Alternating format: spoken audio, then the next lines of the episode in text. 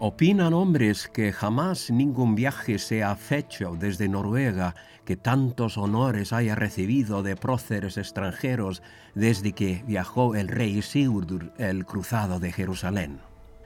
Así he descrito el viaje de Kristin Haukonardóttir en la saga que acabo de finalizar sobre su padre. Admito que quizás haya cargado las tintas un poco para ensalzar la figura del rey Haukon, pero en lo esencial se ciña la verdad. Ah, perdón, me llamo Sturla, Sturla Thordarsson.